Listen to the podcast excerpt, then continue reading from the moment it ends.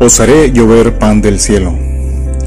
En los primeros tres versículos de este capítulo 16 vimos anteriormente cómo los israelitas se dieron por muerto de hambre, luego de un mes en el desierto y acabárselo sus provisiones de comida y no encontrar nada que comer en el desierto, mostrando así una completa desconfianza del Jehová Dios que los había sacado con mano poderosa de Egipto y que seguramente también los sacaría de esta difícil situación difícil para el ser humano porque hay algo imposible para Dios.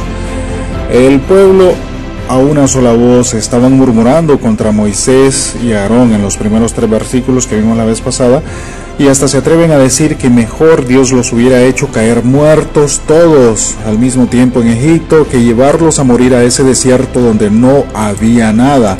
El pueblo de Israel dice que hubiese preferido morir en la abundancia de Egipto, que ahí la pasaban de maravilla. Según ellos comían en abundancia y de gratis, cosa más desviada de la verdad, y preferían morir en la penosa esclavitud a estar en ese desierto bajo la guianza de Dios. Así se comportó el pueblo escogido de Dios desde el inicio y lo va a seguir haciendo. En respuesta inmediata, Dios habla a Moisés y le dice, Verso 4. Y Jehová dijo a Moisés, He aquí yo os haré llover pan del cielo, y el pueblo saldrá y recogerá diariamente la porción de un día para que yo lo pruebe si anda en mi ley o no. Dice la frase, yo os haré llover pan del cielo. Señores y señoritas, así como el dinero no crece en los árboles, tampoco es lo normal que la comida caiga del cielo. Eso usualmente solo pasa en fantasía como la película Lluvia de hamburguesas, por ejemplo. Sin embargo, Dios le dice que va a hacer llover pan del cielo y esto va a ser cierto, solo que no sería en la forma de un croissant o un baguette o un mil hojas, sino en la forma de maná de Dios del maná del cielo. Ciertamente Dios muchas veces nos ha provisto y sostenido de maneras que son como caídas del cielo, porque no hay otra explicación o manera de interpretar mejor cómo Dios actúa en favor de sus hijos.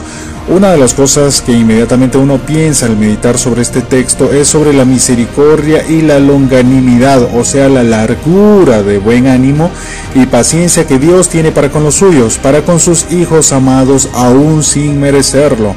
En los primeros tres versículos de este capítulo, el pueblo escogido de Dios, Israel, acaba de murmurar nuevamente contra Moisés y Aarón y su situación actual, un camino dispuesto y preparado por Dios, por cierto, y también se están quejando contra el Dios eterno que responde con que les va a proveer lo que ellos quieren, carne y pan, llenarse la tripa, el buche.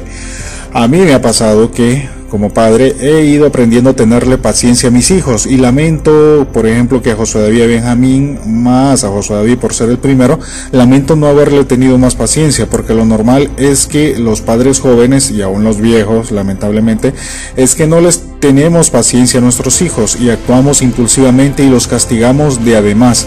No es que esté diciendo que no se merezcan disciplina, sino que normalmente nos excedemos por enojo. Si es cierto que se portan mal y que se ganan merecidamente ese castigo, pero muchas veces, repito, muchas veces castigamos con enojo, con cólera, porque nos han consumido la paciencia y el castigo es más bien un desquite, una venganza por hacernos enojar.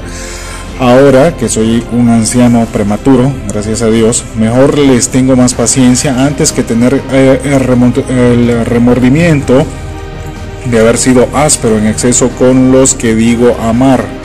Han visto, por ejemplo, cómo los abuelos son tan consentidores con los nietos.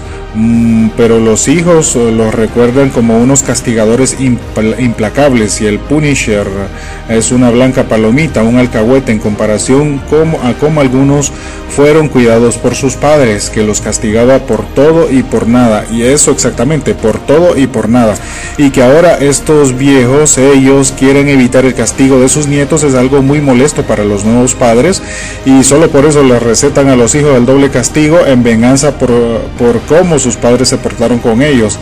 Bueno, claro, eso es broma. Aunque sí hay algo de verdad en eso. Es que lamentablemente los padres no maduran tan rápido, tan rápido como deberían. Y cuando lo hacen ya es tarde y los hijos ya crecieron y ahora los viejos creen que tener una segunda oportunidad con los nietos, pero ya es bien complicado porque los nietos tienen sus padres, que son nuestros hijos, a los que muchas veces maltratamos y ellos quizá están cometiendo los mismos errores de que fueron víctimas y no tienen la inteligencia de examinarse a sí mismos y ver su error. Ah, pero a lo que quiero venir con esto es que Dios no es impulsivo en castigar el mal comportamiento de sus hijos, con castigar nuestro mal proceder y cuando lo hace a la primera pues lo hace con toda justicia, pero Él no es impulsivo, Él tiene una paciencia enorme, una misericordia infinita que si Dios nos diera nuestro merecido ya tiempo estaríamos en la condenación eterna.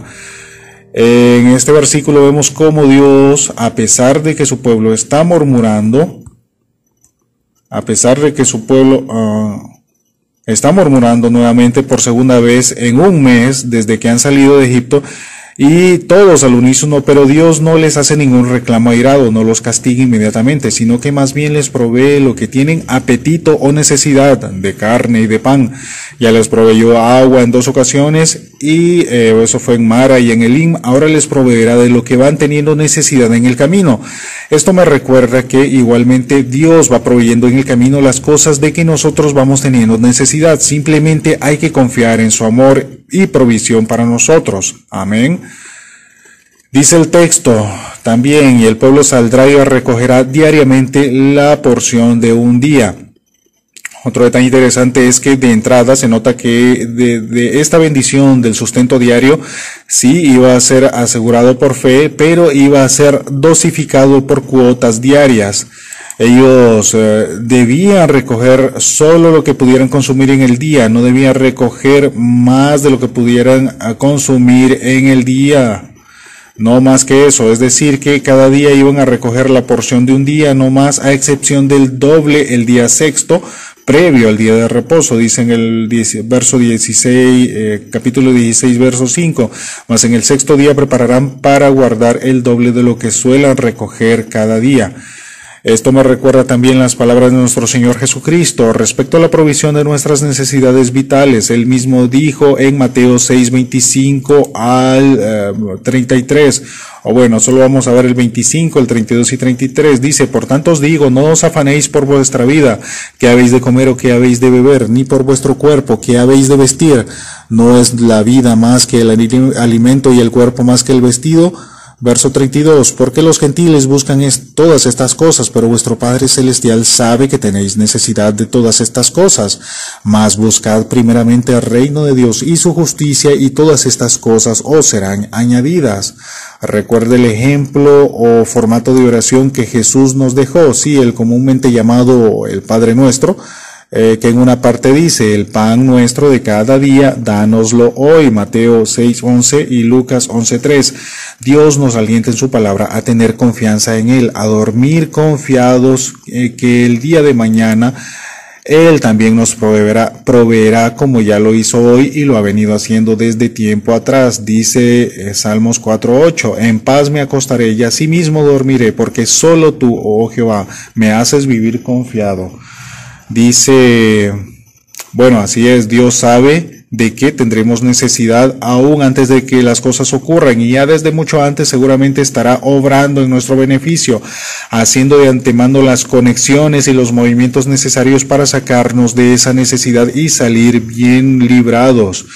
¿No fue acaso Dios el que mandó a José a Egipto para preparar el camino y la provisión del pueblo de Israel 20 años antes de que comenzara la tremenda hambruna que había que poner en apuros a todos los países? Pregunto, ¿qué dice la Biblia? Al final fueron sus hermanos los que le traicionaron y vendieron como un esclavo, pues la historia dice que así fue. ¿O fue la voluntad de Dios enviarlo con tiempo suficiente a Egipto para salvar de la muerte a una gran multitud de personas y naciones? La mejor respuesta, según el texto bíblico, es que en las palabras del mismo José, 20 años después, cuando se revela a sus hermanos, le dice que fue Dios quien permitió que esto ocurriera para un fin mayor, la salvación de Israel de la hambruna. Así he visto personalmente y he comprobado que ha hecho conmigo y mi familia, que el Eterno ha estado obrando de antemano y lo que nosotros creíamos que era una limitación, resulta que al final más bien era para nuestra protección y provisión que de antemano Dios sabía que está y estaba en control de lo que se venía y estuvo haciendo lo necesario para nuestra protección, para nuestra provisión, nuestro bienestar y no solo el nuestro, sino que esa bendición, provisión y protección no solo haya sido para nosotros como núcleo familiar, sino que ha alcanzado para varios impíos y pecadores más como nosotros. Así es, Dios de antemano está moviendo los hilos para nuestro beneficio, para beneficio de su pueblo, de sus hijos amados. Aquí, eh, aquí también voy, traeremos también a recordar el ejemplo de Daniel. Varias veces se le dice a Daniel por parte de Dios y de los ángeles que él es muy amado. La pregunta es, ¿usted se siente muy amado por Dios así como, como Daniel? ¿Es usted como Daniel? ¿Se siente usted como Daniel? Alguien muy amado de Dios, como le dijo el ángel en Daniel 9:23, en Daniel 10:11, en Daniel 10:19 y en capítulo 12:19. Se, repetidas veces se le dijo que era muy amado. Si usted no ha experimentado a Dios como protector y proveedor en las dificultades, es una pena. Quizás es que aún no ve las cosas desde una perspectiva espiritual. Que sé yo, examínese usted. Yo no le conozco tan bien como usted se conoce y Dios le conoce. Recuerde que aunque se dice que de, Daniel que era muy amado, eso no significó que Daniel haya escapado del dolor y el sufrimiento. Ser muy amado de Dios no le significó estar protegido de las aflicciones. Seguramente Daniel perdió muchos familiares y amigos en la conquista de Jerusalén por parte del imperio babilónico, que fue llevado incluso cautivo como esclavo a una nación extranjera que no tenía ningún respeto por el Dios de Israel, que ahí fue también sometido a un adoctrinamiento y lavado de cerebro, que hasta le fue cambiado su nombre por uno pagano que honraba a un Dios falso. Pero aún con todo, Daniel era muy amado de Dios, y esto es un gran contraste, ¿verdad? Con lo que nosotros creemos. Nosotros pensamos que si de verdad era, era tan bien amado, le habría Dios librado de muchas aflicciones y que por consiguiente Dios realmente no amaba a Daniel porque lo hizo pasar por muchos sufrimientos. Si somos sinceros, esa es la manera en que nosotros pensamos normalmente. Pues bueno, así mismo fue como Dios, sabiendo de antemano cómo la humanidad iba a pecar y se iba a echar a perder, porque Dios no creó robots, autómatas diseñados como un algoritmo que no les permitiera ser libres de tomar sus propias decisiones, y por consiguiente también Dios supo de antemano que el ser humano iba a tomar malas decisiones, así que preparó un plan de salvación desde antes de la fundación del mundo. Y en ese plan se incluía la de que la deidad misma se involucrara activamente. Dios mismo estaba incluido en ese plan eterno de salvación, de rescate de la humanidad caída en pecado, por amor a la humanidad. El Padre Eterno estuvo dispuesto a mandar a este mundo y entregar a la terrible experiencia de la muerte a su Hijo amado todo para que cargara con la culpa del castigo por el pecado que merecíamos cada uno de nosotros. Así es, ya de antemano Dios sabía que tendría usted necesidad de un Salvador para su vida caída en pecado, esa vida que le llevará a la condenación eterna, esa vida de esclavitud, la que no puede escapar sin la ayuda de Dios. Sí, hay escape, hay salvación eterna, pero solo en Jesucristo. Jesús mismo dijo, eh, Jesús le dijo, yo soy el camino y la verdad y la vida. Nadie viene al Padre sino por mí. Juan 14, 6. Y dice también en Hechos 4, 12, y en ningún otro hay salvación porque no hay otro nombre bajo el cielo dado a los hombres en que podamos ser salvos. Y está hablando de Jesucristo. Dios nos asegura que se ha de encargar de proveer lo necesario para la sobrevivencia de sus hijos, así que la mayoría de las veces nosotros los creyentes nos afanamos y nos cargamos de trabajo y problemas que no son necesarios, ya que Él nos ha de sacar adelante como sea. Esto nos recuerda las palabras de nuestro Señor Jesucristo acerca del afán y la ansiedad, cuando dice en Mateo 6:34, así que no os afanéis por el día de mañana, porque el día de mañana traerá su afán, basta cada día su propio mal. Sin embargo, no quiero dar aliento a los araganes, a seguir en su holgazanería, a seguir la vida con tal relajamiento que más bien son una carga para los demás, para sus parejas o familiares más cercanos. El mismo apóstol Pablo dijo que el que no trabaja, que no coma. Así que hay que apurar al hermano flojo a que busque algo útil que hacer de su vida, que redima bien el tiempo. La parte final del versículo 4 dice, para que yo lo pruebe si anda en mi ley o no. Esta bendición que eh, Dios les va a proveer pan de cada, el pan de cada día, tenía el propósito de probar si de verdad Israel iba a estar al fin contento con el sustento asegurado del pan de cada día, o si nada iba a ser suficiente para sus apetitos e inclinaciones carnales. ¿Y acaso los cristianos actuamos diferente que Israel? La verdad, la pura verdad, no pues pasamos siempre preocupados por el dinero para vivir, para comer, cuando Él ya nos prometió y ha asegurado nuestro sustento. Y renegamos de nuestra pobreza y de nuestras carestías cuando siempre hemos tenido para comer en nuestras casas. Sí, modestamente, con nada de excesos y lujos, pero comiendo en paz. Dios nos ha provisto, Dios ha sido fiel.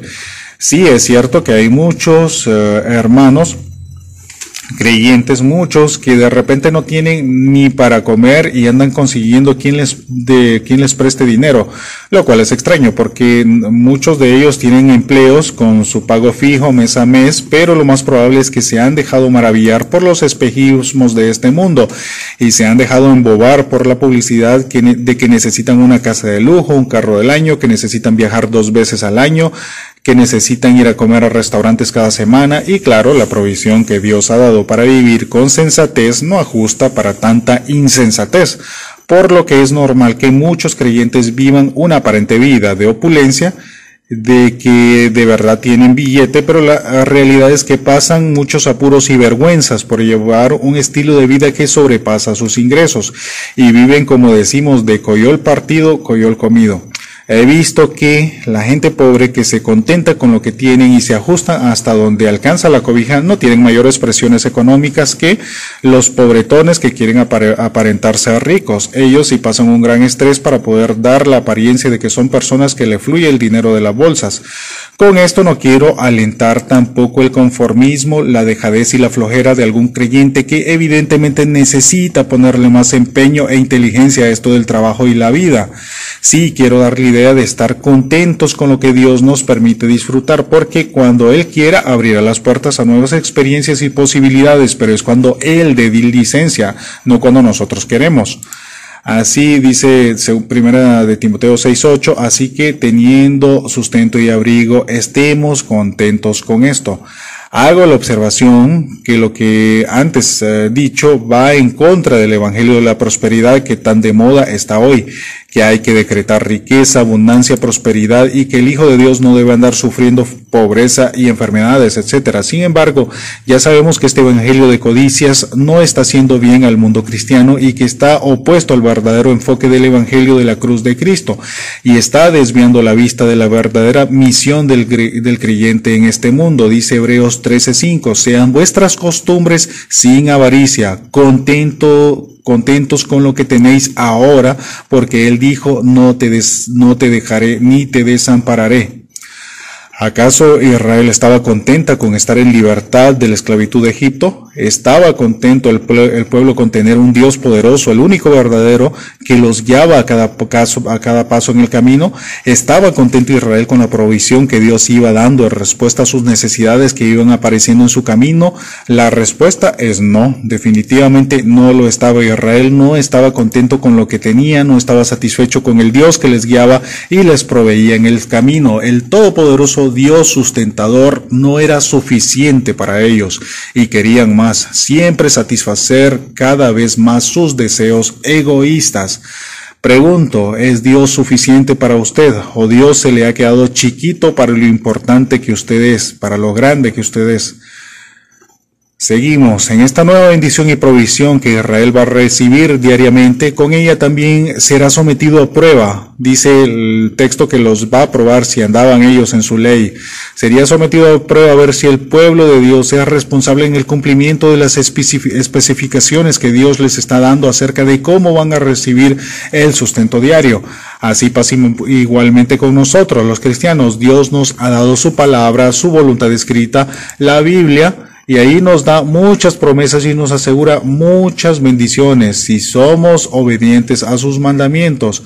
Si no somos diligentes en obedecer a lo que Dios manda, no tenemos derecho a reclamos por las bendiciones y maravillas que vemos ocurrir en la vida de los que sí son fieles y dedicados a Dios y que no experimentamos en nuestras vidas.